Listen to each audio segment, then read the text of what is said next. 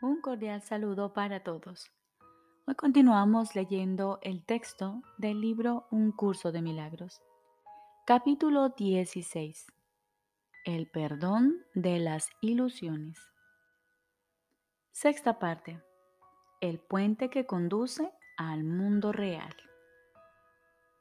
Jesús nos dice, ir en busca de una relación especial es señal de que te equiparas con el ego y no con Dios, pues la relación especial solo tiene valor para el ego. Para él, a no ser que una relación tenga valor especial, no tiene ningún significado, pues para el ego todo amor es especial. Esto, sin embargo, no puede ser natural, pues es diferente de la relación que Dios tiene con su Hijo y toda relación que no sea como esa es necesariamente antinatural. Pues Dios creó el amor tal como Él quería que fuese y lo dio tal como es. El amor no tiene ningún significado excepto el que su creador le otorgó mediante su voluntad. Es imposible definirlo de otra manera y entenderlo. El amor es libertad ir en busca, encadenándote a ti mismo, es separarte de Él. Por el amor de Dios, no sigas buscando la unión en la separación ni la libertad en el cautiverio. Según concedas libertad, serás liberado. No te olvides de esto, o de lo contrario, el amor será incapaz de encontrarte y ofrecerte consuelo. Recuerda, ir en su búsqueda, encadenándote a ti mismo, es separarte de Él.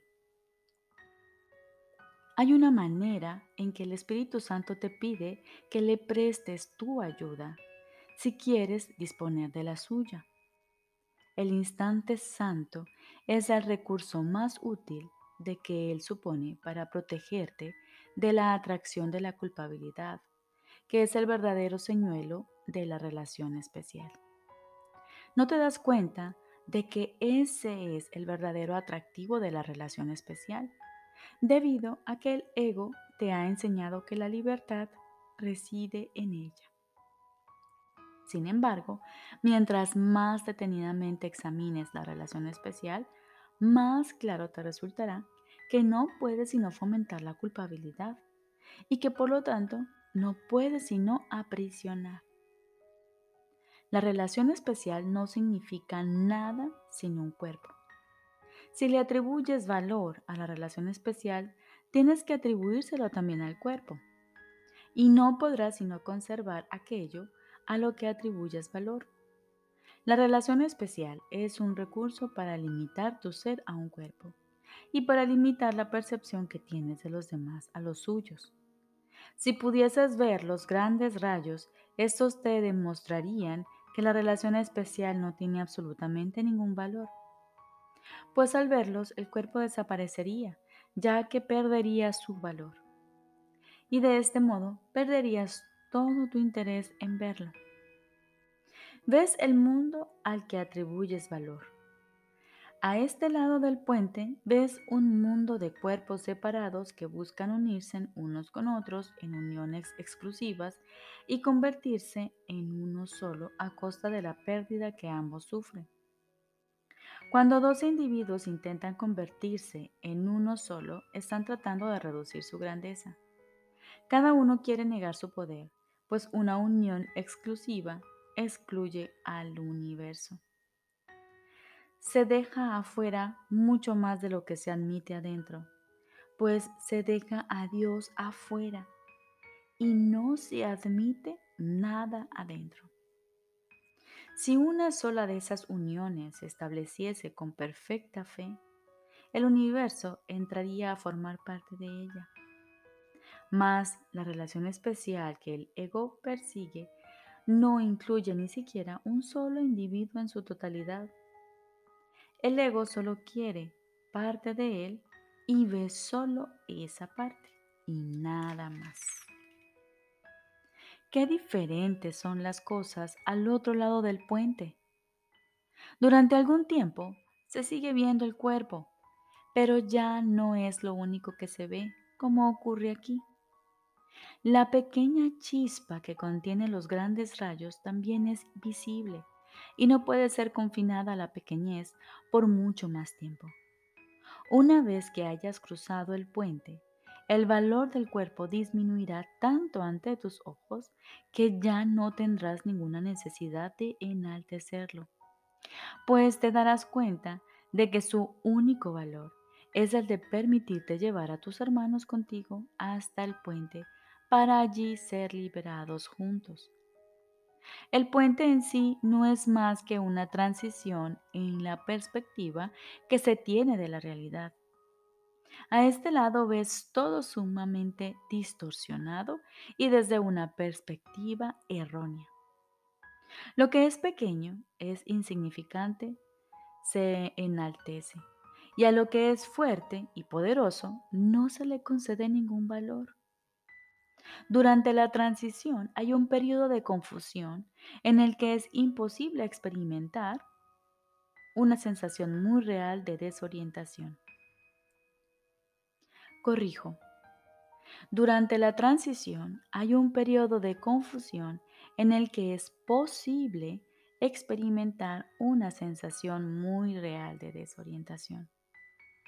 No tengas miedo de esto pues lo único que significa es que has estado dispuesto a abandonar el marco de referencia distorsionado que parecía mantener a tu mundo intacto.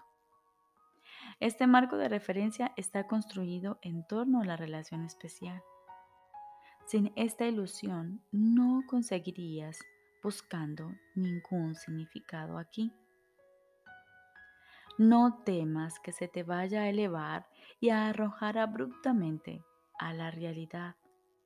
El tiempo es benévolo y si lo usas en beneficio de la realidad, se ajustará al ritmo de tu transición. Lo único que es urgente es desencajar tu mente de la posición fija que ha adoptado aquí. Ello no te dejará desamparado ni desprovisto de un marco de referencia. El periodo de desorientación que procede a la transición en sí es mucho más corto que el tiempo que tardaste en fijar tu mente tan firmemente en las ilusiones. Cualquier demora te hará ahora más daño que antes, debido únicamente a que te das cuenta de que es una demora y de que es realmente posible escapar del dolor. En lugar de desesperación, haya esperanza y consuelo en esto. Muy pronto ya no podrás encontrar en ninguna relación especial aquí ni siquiera la ilusión de amor, pues ya no estás completamente loco y no tardarías mucho en reconocer la culpabilidad que te produce traicionarte a ti mismo. Nada que procures fortalecer en la relación especial es realmente parte de ti y no puedes conservar parte del sistema de pensamiento que te enseñó que la relación especial es real y entender el pensamiento que sabe lo que eres. Le has permitido al pensamiento de tu realidad entrar en tu mente y puesto que lo invitaste, morará contigo. Tu amor por él no permitirá que te traiciones a ti mismo y no podrás entablar ninguna relación en la que dicho pensamiento no te acompañe, pues no desearás estar separado de él. Alégrate de haber escapado de la parodia de salvación que el ego te ofrecía y no mires atrás con nostalgia a la farsa que hacía de tus relaciones. Ahora nadie tiene que sufrir, pues has llegado demasiado lejos como para sucumbir a la ilusión de la culpabilidad es algo bello y santo. Repito, ahora nadie tiene que sufrir, pues has llegado demasiado lejos como para sucumbir a la ilusión de que la culpabilidad es algo bello y santo. Solo los que son completamente dementes podrían contemplar la muerte y el sufrimiento, la enfermedad y la desesperanza y considerarlos bellos y santos. Lo que la culpabilidad ha forjado es feo, temible y muy peligroso. No veas ninguna ilusión de verdad y belleza en ello. Y siéntete agradecido de que haya un lugar donde la verdad y la belleza te aguardan. Ve gustosamente a su encuentro y descubre lo mucho que te espera por el simple hecho de estar dispuesto a abandonar lo que no es nada, precisamente porque no es nada. La nueva perspectiva que adquirirás al cruzar el puente será el entendimiento de dónde se encuentra el cielo. Desde este lado parece encontrarse fuera de ti y al otro lado del puente. Pero al cruzar el puente para unirte al cielo, éste se unirá a ti y os volveréis uno. Y pensarás con feliz asombro que a cambio de todo esto renunciaste a lo que no era nada. El júbilo del cielo, el cual es ilimitado, aumenta con cada luz que regresa a ocupar el lugar que le corresponde en él. Por el amor de Dios y por el tuyo propio, no te demores más y que al instante santo te acelere en tu camino, como indudablemente lo hará solo con que dejes que venga a ti.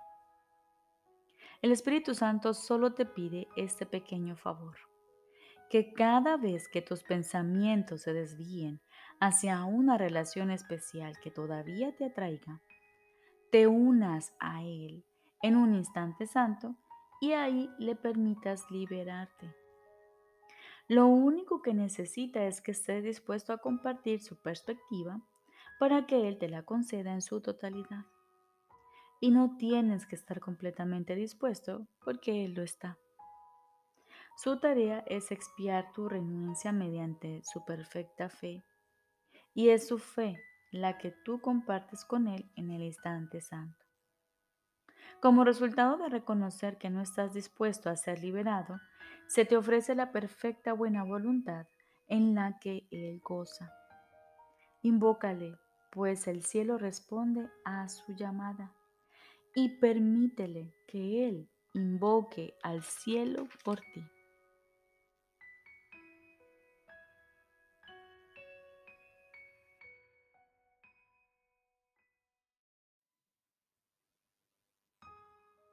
Ahora continuamos con el libro de ejercicios. Lección número 133. No le daré valor a lo que no lo tiene. En el proceso de enseñanza a veces es beneficioso, especialmente después de haber pasado revista a lo que aparenta ser teórico y estar más allá del alcance de lo que el estudiante ha aprendido, volver de nuevo a las cuestiones prácticas. Esto es lo que vamos a hacer hoy. No vamos a hablar de ideas sublimes de alcance mundial, sino que simplemente nos vamos a ocupar de los beneficios que te guardan a ti.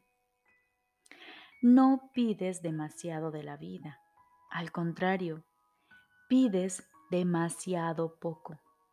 Cuando dejas que tu mente se ocupe de asuntos corporales, de las cosas que compras y de lo que es eminente, de acuerdo con los valores del mundo, estás invitando al pesar, no a la felicidad.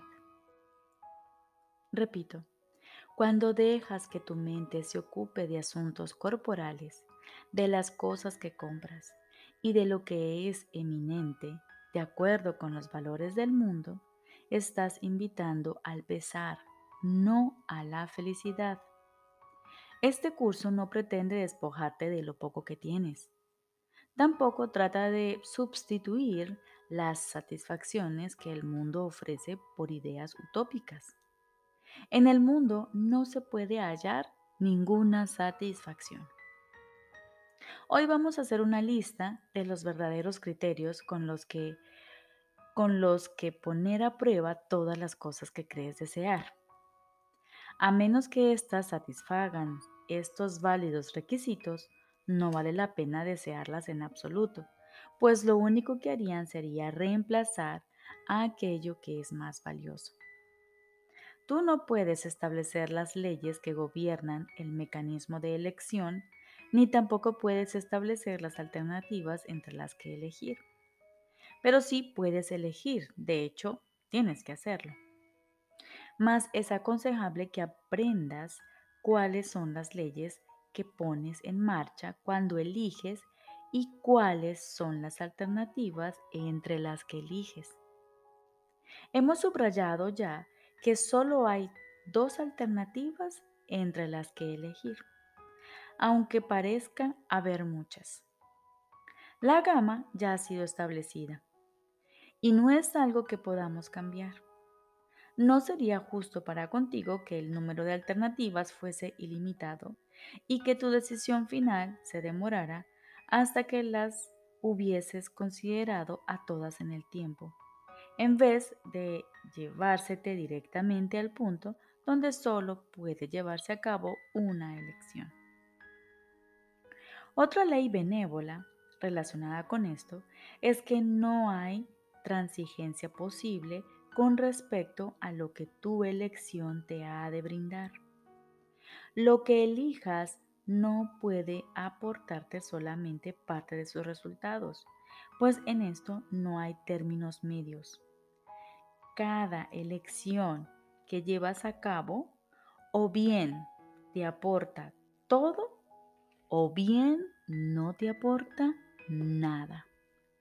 Por lo tanto, si aprendes los criterios mediante los cuales puedes distinguir entre lo que es todo y lo que no es nada, elegirás la mejor alternativa. En primer lugar, si eliges algo que no ha de durar para siempre, lo que estás eligiendo carece de valor. Un valor temporal no tiene valor alguno. El tiempo jamás puede anular ningún valor real. Lo que se marchita y parece y perece jamás existió y no tiene nada que ofrecerle al que lo elige. Este se ha dejado engañar por algo que no es nada, pero que se ha manifestado en una forma que él cree que le gusta. En segundo lugar, si eliges quitarle algo a alguien, te quedas sin nada. Esto se debe a que cuando le niegas a alguien su derecho a todo, te lo niegas a ti mismo. No reconocerás, por lo tanto, las cosas que realmente posees y negarás que estén allí. El que trata de apropiarse de algo se ha dejado engañar por la ilusión de que puede ganar mediante la pérdida de otro. Las pérdidas, sin embargo, solo pueden ocasionar más pérdidas. Eso es todo. El siguiente criterio que debe examinarse es aquel sobre el que se basan los demás. ¿Por qué razón tiene valor para ti lo que eliges? ¿Qué es lo que hace que tu mente se sienta atraída por ello? ¿Qué propósito tiene? En esto es en lo que es más fácil caer en el engaño, pues el ego no reconoce lo que quiere ni siquiera dice la verdad tal como la percibe, ya que necesita el halo del que se vale para proteger sus objetivos del deslustre y del enmohecimiento a fin de que tú puedas ver cuán inocente es él. Mas su camuflaje no es más que un fino velo que solo podría engañar a los que les place ser engañados. Sus objetivos son obvios para todo aquel que se toma la molestia de examinarlos. En esto el engaño es doble, pues el que se ha dejado engañar no solo no se dará cuenta de que simplemente no ha ganado nada, sino que además creerá haber apoyado las metas secretas del ego. Sin embargo, a pesar de que trata de mantener dicho halo claramente dentro de su campo visual, no puede dejar de percibir el deslustre de sus bordes y el enmohecimiento de su médula. sus inconsecuentes errores le parecen pecados porque ve el dislustre como si fuese el suyo propio y el enmohecimiento como un signo de su profunda bajeza. Todo aquel que todavía desea conservar las metas del ego y protegerlas como si fueran las suyas propias, no comete errores de acuerdo con los dictados de su guía. Este guía le enseña que lo que es un error es creer que los pecados son tan solo errores, pues de ser así, ¿quién pagaría por sus pecados? Y con esto llegamos al criterio de elección más difícil de creer porque si bien es evidente, se halla oculto bajo muchas capas de obscuridad. Si sientes el más mínimo vestigio de culpabilidad con respecto a lo que has elegido, es que has permitido que los objetivos del ego nublen las verdaderas alternativas. Y de este modo no te das cuenta de que solo hay dos. Y la alternativa que crees haber elegido parece temible y demasiado peligrosa para ser la nada que realmente es. Todas las cosas o bien son valiosas o bien no tienen ningún valor. O bien son dignas de que se las procure o bien indignas de ello. Son también completamente deseables o bien no merecen que se lleve a cabo el más mínimo esfuerzo por conseguirlas. Esto es lo que hace que elegir sea fácil. La complejidad no es sino una cortina de humo que oculta el simple hecho de que tomar decisiones no, no es algo difícil. ¿Qué ganas tú con aprender esto? Ganas mucho más que simplemente poder tomar decisiones con facilidad y sin dolor. Al cielo se llega con las manos vacías y las mentes abiertas, las cuales llegan a Él sin nada a fin de encontrarlo todo y reivindicarlo como propio. Hoy intentaremos alcanzar este estado dejando a un lado el engaño y estando sinceramente dispuestos a darle valor únicamente a lo que en verdad es valioso y real. Nuestras dos sesiones de práctica largas, de 15 minutos cada una, deben comenzar con lo siguiente. No le daré valor a lo que no lo tiene y solo iré en pos de lo que es valioso, pues eso es lo único que deseo encontrar. Recibe entonces lo que le espera a todo aquel que trata de llegar sin lastres hasta las puertas del cielo las cuales se abren de par en par con su llegada. Si notas que empiezas a sobrecargarte con fardos innecesarios, o si crees que tienes ante ti decisiones difíciles, responde de inmediato con este simple pensamiento. No le daré valor a lo que no lo tiene, pues lo que tiene valor me pertenece. Recordemos. Lección número 133. No le daré valor a lo que no lo tiene.